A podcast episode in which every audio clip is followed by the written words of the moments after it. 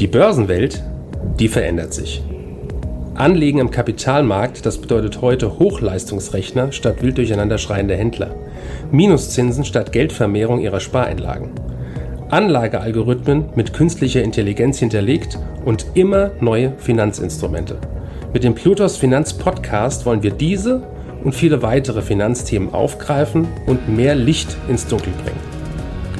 Wir sind seit über 25 Jahren als unabhängiger Vermögensverwalter der vertrauensvolle Partner unserer Mandanten in allen Vermögensfragen und gehen hier ganz individuell auf ihre persönlichen Wünsche und Bedürfnisse ein.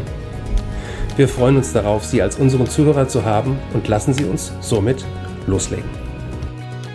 Herzlich willkommen zu unserem Plutos Finanzpodcast. Es geht mit dem Team Rinkeby und Herrn Garcia Escobar in die zweite Runde. Ich freue mich sehr, dass Sie den Weg erneut auf sich genommen haben und hier bei uns in Frankfurt sind. Vielen Dank, dass ich hier wieder dabei sein darf. Die Tour nach Paris ist geschafft und war hoffentlich sehr erfolgreich und darüber wollen wir auch heute mit Ihnen sprechen. Sie waren bei der Tour dabei und haben die Teams mit begleitet. Erzählen Sie mal, wie verlief die Tour? Ich hatte das große Glück, wirklich mit allen vier deutschen Teams fahren zu dürfen, da ich ja für das Projekt in Deutschland verantwortlich bin und die Tour war hervorragend. Wir hatten gutes Wetter, aber wichtiger als gutes Wetter ist, dass alle in Paris gesund angekommen sind. Wir hatten keinen großen Unfall. Alle haben die Kilometer gemeistert und auch dank unseren Support-Teams haben wir das auch geschafft. Es war also sehr erfolgreich und ich bin super happy, jetzt äh, im Nachhinein drauf schauen zu können. Das klingt super. Wie viele Spenden wurden denn insgesamt und vor allem natürlich auch in Deutschland gesammelt?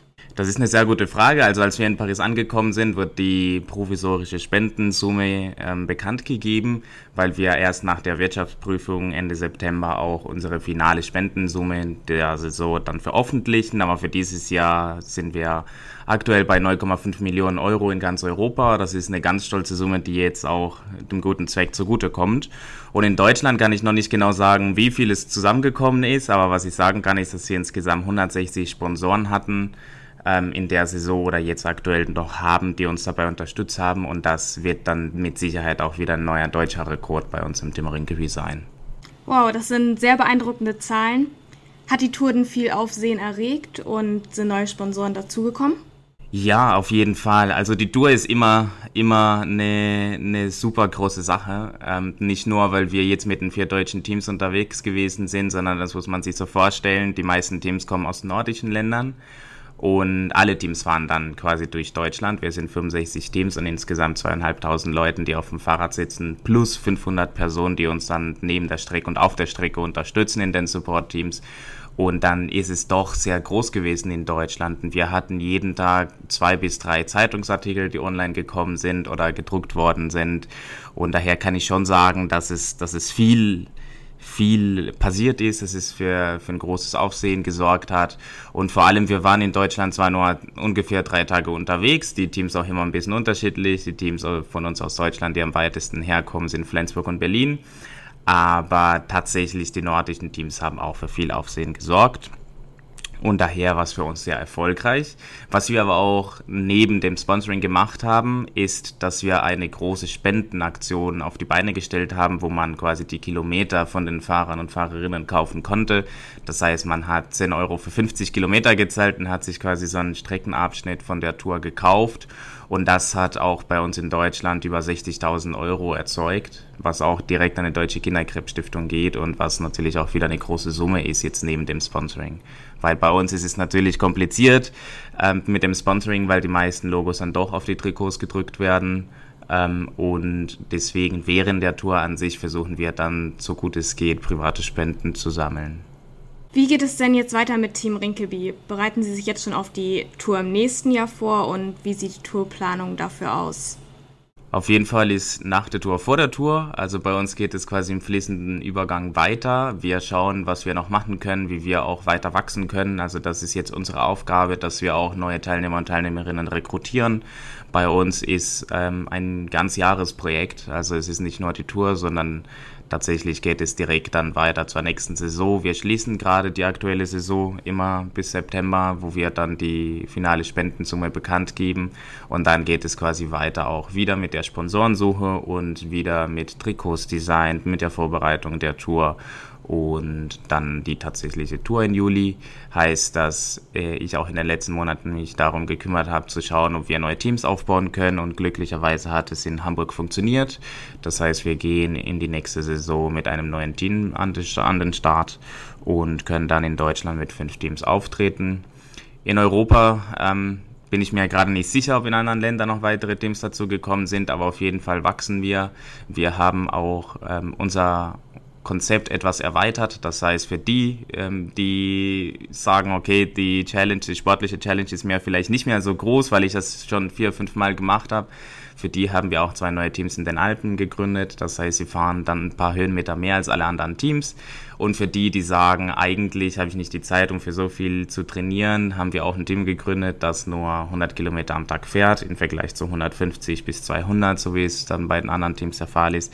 Das heißt, wir sind immer am Schauen, wie wir das Projekt weiterentwickeln können. Und das Hauptziel natürlich dabei ist, dass wir immer mehr Teilnehmende haben und mit mehr Teilnehmenden hoffen wir auch auf mehr Sponsoren und mehr Geld für den guten Zweck, was natürlich am Ende unser größtes Ziel ist.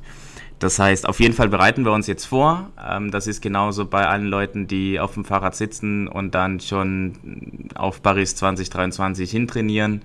Ähm, sie bereiten sich dann auch weiterhin vor nach einer etwas längeren Pause von zwei, drei Wochen. Dann geht es wieder in das Grundlagentraining, also ganz entspannt wirklich einfach nur sich bewegen, ähm, Sport machen, unabhängig davon, ob es auf dem Fahrrad ist oder im Fitnessstudio oder doch äh, laufen gehen. Alle bereiten sich dann weiterhin vor und die Teams werden gerade gebildet und es geht dann wieder los mit den Teamaktivitäten auch. Das klingt toll und ist super, dass Sie sich da weiter ausweiten und wir bleiben definitiv ein, sehr gerne ein Teil davon. Und kommen wir zur letzten Frage. Welche Erwartungen und Hoffnungen haben Sie für das kommende Jahr? Ich glaube, die größten Erwartungen sind immer zu wachsen, in jeder Hinsicht. Ähm, zu wachsen in dem Sinn, dass wir mehr Sponsoren und mehr Spendengeldern generieren für die Deutsche Kinderkrebsstiftung. Ähm, wir möchten aber auch mehr Teilnehmende haben. Wir möchten unsere Reichweite erhöhen, dass immer mehr Menschen über Team Rinkeby wissen und, und dieses Projekt kennenlernen, auch wenn sie nicht unbedingt mitfahren. Aber uns ist es sehr wichtig, auch als Botschafter von der Deutschen Kinderkrebsstiftung tätig zu sein, dass wir erzählen können, warum die Arbeit der Stiftung so wichtig ist, was mit der Forschung gemacht wird, warum es wirklich Leben rettet, was wir machen. Und also nicht unbedingt direkt, was wir machen, aber was mit dem Geld gemacht wird. Und deswegen ist es uns wichtig, einfach immer, immer zu wachsen und, und schauen, was jetzt natürlich mit Corona und der Ukraine-Krise nicht, nicht wirklich so einfach gewesen ist.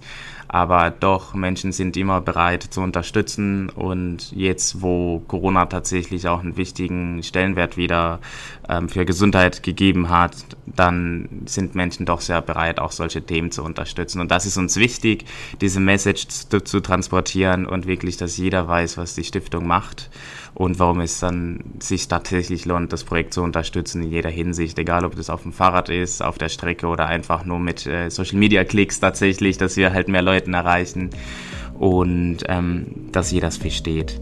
Das ist, ist immer unsere größte Hoffnung und da, daraufhin arbeiten wir auch. Super, dann bedanke ich mich für das Gespräch. Vielen Dank, dass Sie hier waren. Danke für Ihre Zeit und Anhören unseres Plutos Finanzpodcasts. Ein Podcast, der Ihnen sowohl allgemeine Informationen zum aktuellen Marktumfeld sowie auch Wissen zu speziellen Themen wie Rohstoffe, Fonds oder auch Aktien einfach und effizient vermitteln soll. Wenn Ihnen der Podcast gefallen hat, dann hinterlassen Sie gerne eine Bewertung auf Apple Podcasts und folgen Sie dem Podcast auf Spotify.